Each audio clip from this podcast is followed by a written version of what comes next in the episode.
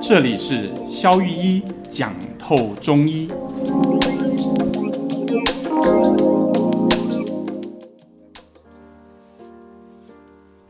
Hello，大家好，我是肖玉一。Hello，大家好，我是尚。好啊，呃，我们最近啊都在谈一些呃，从呃这个几乎是心理特辑了哈。我们从梦的地方，然后又聊到这个柴胡戏、半夏戏的关系啊。如果你对这个有兴趣，可以回去听我们的节目。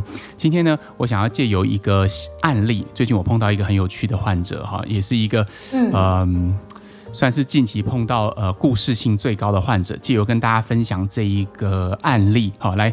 来说，哎，我们到底怎么样把我们之前谈的东西，呃，放在临床上来应用？好，那我来先讲讲这个患者，他是一个大概五十几岁的香港人，好，那他大概两年前吧，他就是呃被诊断是甲状腺机能亢进，好，那时候他的症状哈是，比如说心悸啦，哈，然后觉得眼睛好像胀到快要爆掉，就是眼压很高，然后头又很痛，好，然后人很不舒服。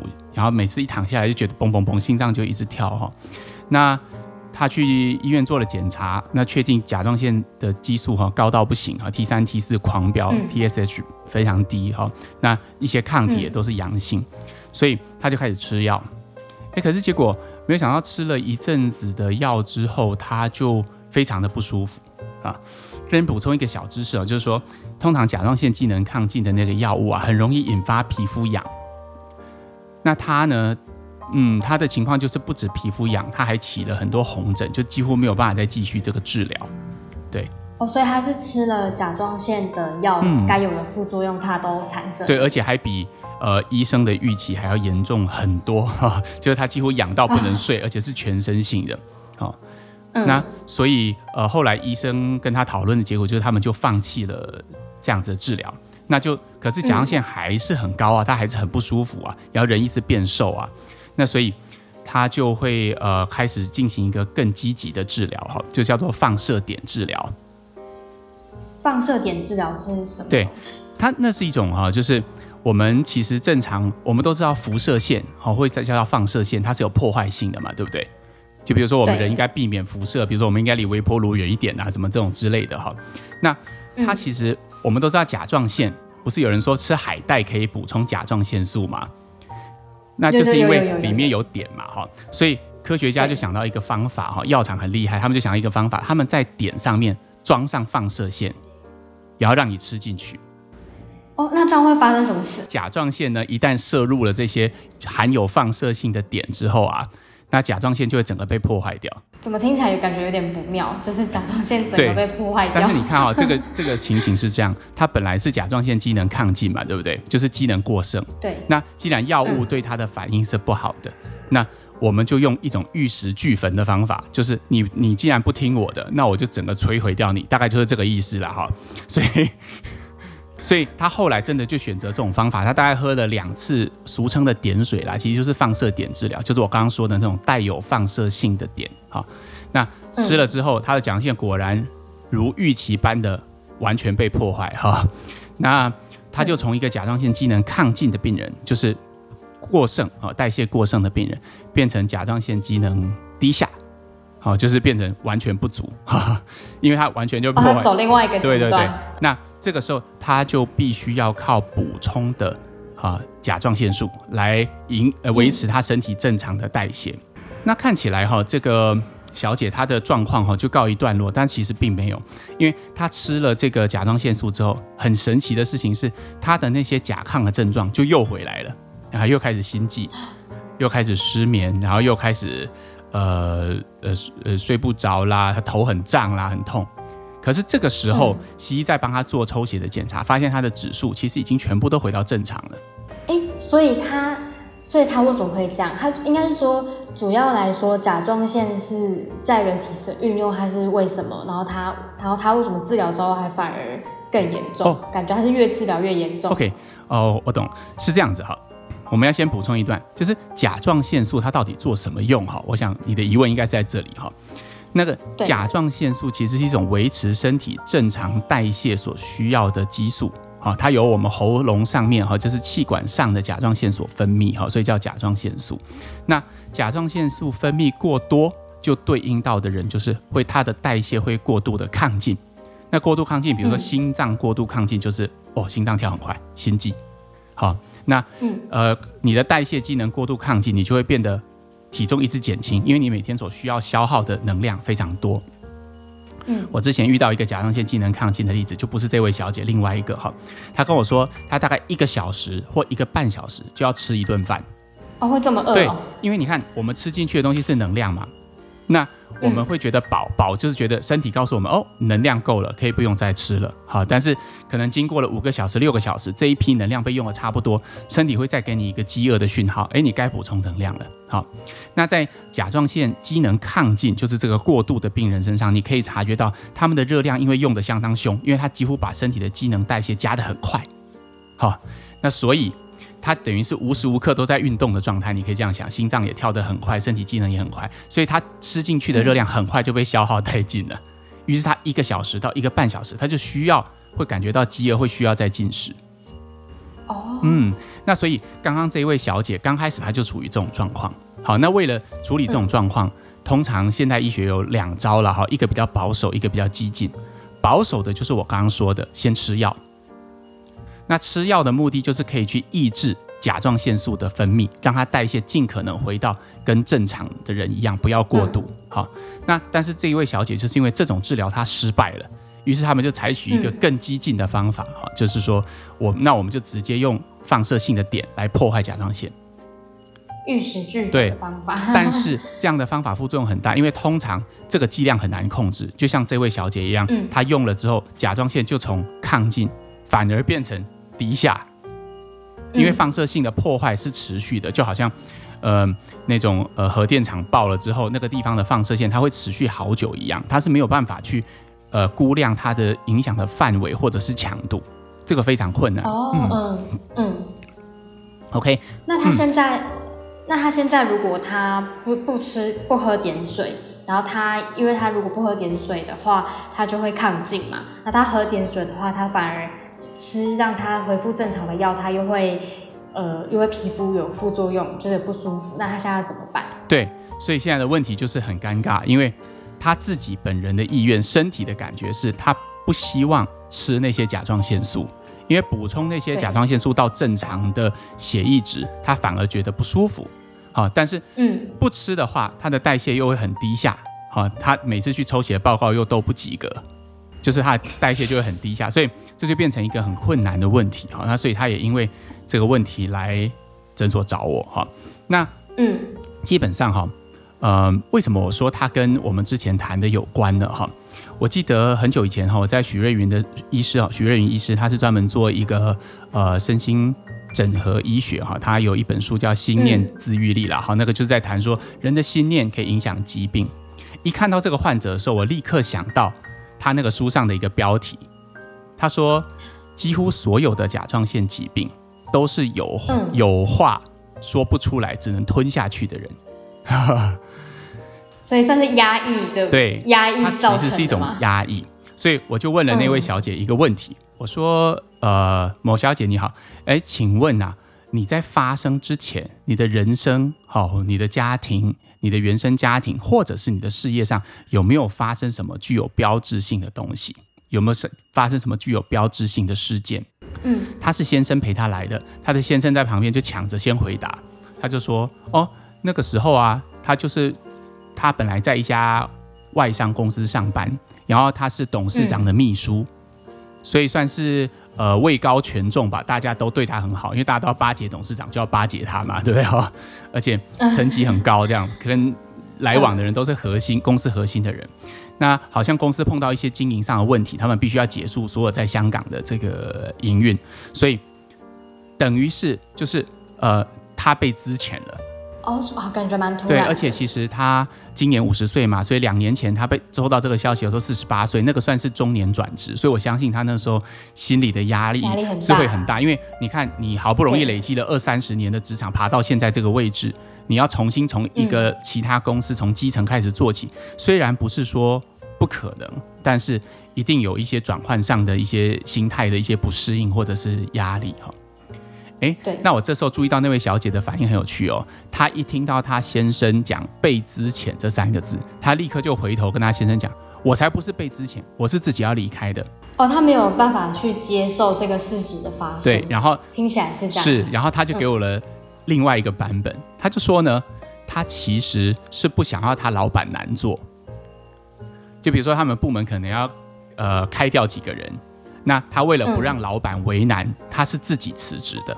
哦，还蛮有趣的。对，所以你可以感觉得出来哈，我就立刻想到我们刚刚谈到许医师那个标题，他觉得他是委屈的哈，他是受害者，好，在这个大环境的受害，然后他为了呃求大局的权哈，然后委屈自己个人的一个职涯的生涯的发展，他是这么定义他整个离职的事件的。好，那也是从那个时候开始，他开始感觉到心悸。也是从那个时候开始，他感觉眼压开始变得很高，然后他去做检查，然后就开始发病了。好，那所以从这里面我们可以看得到，哈，就是我们上次所讲的，嗯，柴胡和半夏，其实这个是蛮典型的柴胡嘛，对不对？柴胡，对不对？嗯、他有很多压抑的内容，然后他觉得他自己是委屈的，他的意志是被压抑的。好，压抑，有话说不出来。哎，对，嗯，但是你看。我们从另外一个面向来看，它也蛮有趣的，因为一般哈的典型的柴胡啊，他其实会把这些话藏在心里面，就是他压抑，但是他自己不觉得他压抑，才是典型的柴胡嘛。嗯、这点我们在上次有、嗯、有有谈过这一点。对对。那半夏的特质反而是不压抑，他会逢人就把他的所有的感官跟感觉放大。我们来看他后面这一段哈，就是当他吃了呃甲状腺素之后，他的激素水平明明是正常的，在任何西医的检查底下，他都是正常人，但是他明显感觉到那些甲亢的症状，比如说那些头胀啊，那些心悸啊，那些不舒服啊，那些烦躁啊，对，嗯，所以这就让我怀疑他其实是这两种兼有的一个体质。你说半夏跟柴胡各各有对，因为你看它其实是一种感官的放大嘛。你的激素明明是正常的，你现在明明是正常的，但是你感觉到你仍然有甲亢的症状，你感觉到仍然身体有诸多的不适，嗯啊，所以我觉得其实，在处理这个患者的时候，我就从一个典型的呃呃压抑柴胡的思维。然后结合一个，我觉得它其实是有把感官放大的这样的一个半夏的状况，把它合在一起哈。那所以，呃，最后他开出来的处方是呃柴胡加龙骨牡蛎汤，然后就是以柴胡为主的，然后再加上温胆汤，就是一个以半夏为主的处方。好，那当然我还有加上一些其他的化材去处理它一些热的问题，比如说一些石膏啦，一些竹叶石膏汤啦，去处理它那些觉得自己身体一直很热、头一直很胀的问题哈。那这周他回来之后啊，他就跟我说，他吃了两三天之后，那些感觉全部都消失了。他现在可以正常的服用甲状腺素，然后他的心情也变好了，他的语速也变慢了，然后也会笑了。好，我哎、欸，我还蛮好奇一个点是，对，比如说像柴胡系或半夏系的人，他们他们是天生就这样子，还是有一些？可能像可能像这位患者的案例一样，是可能后天发生一些事件，导致他们突然可能因为无法接受什么的，嗯、所以变成这样嘛？因为他还是可以透过可能吃半夏系的药加柴胡的东西，然后让他感受上变舒服。嗯、但他心里。像是因为他也同时接受了嘛，还是怎么样？所以让他现在状态是慢慢变好的。哦，OK，这是一个很好的问题。你看哈、哦，呃。一一般而言哈，第一个问题是我们的药物到底处理到的是什么，对不对？嗯、因为听完我们前两集的，可能会觉得，哎，听众可能会觉得说这些问题可能是由心理所引发了。那吃了这些药，他心理的问题、那些不满、那些委屈，真的有获得解决吗？所以其实这边要做一个区分哈。我常跟患者讲，如果一个事件哈，假设我们把一个事件它影响到我们的心理。好，那心理又间接影响到我们的生理，好，让甲状腺素飙飙高。药物其实能处理的是第二段的问题，也就是心理到生理的这个这个这个影响，我们可以让它降到最低，也就是你的外部事件还是一样，你还是觉得委屈，还是觉得受害哈，但是。这个会影响到你的心理，但是心理不会进一步的影响到你的生理，这是我觉得我们的药物，这些半夏烯、柴胡吸的药物真正帮到患者的地方。那至于患者的这些生命议题，其实还是需要他自己进一步的去解决。好，但是我常看到的事情是，因为人在觉得很不舒服的时候，比如说像这位小姐，她常常在呃心悸，好，跟机能亢进跟带呃机能低下之间摇摆。那他就会觉得他生活是很无力的啊，他甚至跟我说他有结束他自己生命的想法。那在这种情况下，其实他是无法去把他应该要处理的事情去处理好。比如说，他去找一份新的工作，啊，他要在新的老板面前很快的得到晋升，这些你都我们都需要一个好的生理状态才有办法跟上嘛。所以我觉得这样的治疗虽然没有处理到呃源头的问题，但是他会给患者更多的能量。更大的 capacity 去面对他所需要面对的议题。哦，嗯，了解。因为我相信蛮多人，他们可能有听了这几集之后，然后他会意识到说，哦，心理影响生理的那个巨大的影响力在哪里？嗯哼。然后也，然后我就回过头来再思考说，哦，那原来药物是在处理呃生，就是心理对生理的影的影响，但是就是心理的课题还是要靠自己去面对。对。就比如说怎么面对，嗯、也许就像你可以察觉，哎，你到底都做哪些梦？像我们之前提到的，好，那或者是你去找一个专业的心理咨商师来帮你挖掘出一些你内心深处真正的想法。好，那其实很多想法都是需要，呃，我觉得都是需要被被被被接纳的，因为你知道，像那个患者，嗯、我为什么会联想到这个方向？哈，是因为他在跟我叙述这些。病情的时候，突然间，我正在想说要怎么帮他处方，之后他突然呃，等于有一点情绪失控的问我说：“肖医师，你觉得我到底做错什么？”我说：“你怎么会？你说做错什么的意思是什么？”那他就跟我说：“因为他觉得呃，他一定是做错了什么，比如他找错了医生，他当初不应该喝碘水，好，又或者是。”呃，哪一个医生又跟他讲说啊，他当初就是接受西医的治疗，应该早一点来找他，就可以不用喝点水，就不会弄成今天这样等等的。那我那时候、oh. 对我就跟他讲说，我就察觉到他有这个受害的倾向，他是很脆弱的哦。嗯、所以呃，我就跟他讲说，其实我们不需要再去探究那些事情了，因为你的放射点已经喝了，嗯、破坏已经造成了。我们应该讨论的事情是在现在这个时间点上，从今天开始或以后，我们要怎么样去面对你的课题？所以我在治疗设定设定定向的时候，我也跟他讲说，我们的治疗是以哦让你的症状可以解除，然后你可以正常接受西医的甲状腺素补充，而不是呃吃了中药之后你的甲状腺可以恢复成原本正常人的状态。因为点水的伤害已经造成了，你势必要对、嗯、你势必要一辈子补充甲状腺素，这是没有办法改变的事实。但是我们可以帮你做的是，嗯、你吃了中药，你可以就是正常的接受治疗，而且你会过得跟正常人一样，你会有一个很好的生活品质。那他有就是。那他自己也有意识到，是从就是当初的那个事件发生之后，他整个人才开始有剧烈的转变吗？他其实是知道的，所以我觉得这个这个呃病例上哈，我觉得患者的觉知其实是呃是是足够的。其实，嗯，医学上我们把这个患者对自己病的觉知，把它称为病视感。好，病视感，患者的病视感越强，或者是越完整。通常他在接受治疗的时候，疗效就会越好。哦，嗯，那我们最怕碰到就是病识感不足的病人，哈，就是说，呃，他你觉得他问题很大啊，但是他完全不觉得自己这样有问题，啊，就像我们上次提到很多柴胡系的人说，你跟他说，诶，先生，你可能压力太大了，造成你睡眠不好。我哪有压力？啊，你一听哈这样哈，你就知道哇，这个很困难了，压力很大。对对，这个很困难啊，因为我觉得非常压抑。首先，你得先承认你有问题，你才会敞开门去接受别人的帮助嘛。如果你都不觉得你有问题，这种患者很多是家人压着他来的，比如说妈妈强迫他来，哈，呃，太太强迫他来，哈。那这种都大部分都是以男性居多啦，嗯、就是在临床上看的话，所以其实心理它不开放也跟治疗的成效就是有有关联的这样。我觉得是哎、欸，而且其实它的关联性，还蛮明显的。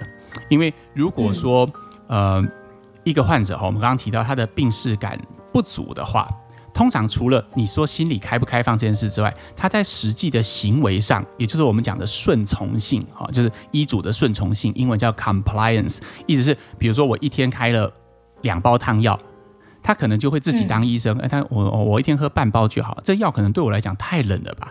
哦，这个药可能吃起来会拉肚子吧？这个医生到底行不行啊？哈，那个看起来这么年轻，嘴上无毛，办事不牢的感觉，他会自己有很多剧场，那他会从心理上的不开放，变成真正行为上的不开放。所以通常这种患者回来，我常常有一个方法去探知这个问题，我会直接问说，哎，你家里的药剩下多少？有些患者很夸张哦，开了十四包，一天两包的汤药嘛，一个礼拜回来，你问他还剩下多少？嗯、他说剩下七八包，那几乎只有吃不到一半。对，他等于一天吃不到一次啊！哈，然后你问他，他总是诸多种理由、嗯、哦，这个药对我会怎么样啊？我之前的服药经验怎么样？你会知道这个患者会很难处理，所以很难处理，并不是说我觉得他很难搞，不愿意花时间，而是说他自己本身对他自己的病视感严重的不足，所以他在面对。呃，我们的帮忙的时候，他是有所保留的，他是没有办法坦然的接受我们的帮忙的。哦，所以其实这些东西都跟心理、心理的一些阻碍比较有关。嗯，我觉我觉得其实是这样的。这个哈，谈到这压抑，有一个很有趣的知识点了哈，但是呃，这是跟我的临床症状吻合，所以我和大家分享，并没有任何的研究指出是这样哈。通常这样子的压抑比较发生在两类的关系上，一种是婆媳，嗯，因为压抑有很多种关系啊，夫妻之间也有可能会有压抑啊，哈，朋友之间上上下级也会有压抑，但是这种通常最常发生的是两类哈，一种是原生家庭，第二种就是婆媳之间，尤其是女生的甲状腺通常都会有婆媳问题，这是我的观察。好酷，嗯，我也感觉应该会有。对，因为通常，嗯、呃，很有趣的一个论点是，以前呃很早期我们出来刚开始看病不太会看的时候啊，那个时候，哦，我有去呃跟一个老师，我记得他跟我说哈，呃，所有的甲状腺问题，你都给他开柴胡类的药。我那时候就觉得这是什么招啊，都不用辩证吗？但是后来我发现。其实这个老师是已经把很复杂的辩证用一个很简要的结论把它提炼出来给我们。为什么？他已经仿佛从他的四十年临床经验，现在可能是五十年临床经验了 的的那个呃过程当中，他体会到一件事：所有有甲状腺问题的妇女，可能都有某种程度上的压抑。而我们提到的压抑。不就是柴胡症最好的使用时机嘛？所以你说那个老师他只告诉我们一个简单的话：你反正看到甲状腺的疾病，你就给他柴胡的药，就给他开下去。他归 好像也没有错了。对对对，他已经归纳到最后一步，让你可以节省很多的时间了哈。那结果我经过十年的探索哈，到今天得到跟他一模一样的结论，就是一样柴胡给他开下去就会好。反正压压抑系的人就都是柴胡就对了。对，但是当然了，这个中间还是有一些嗯细微的区分哈。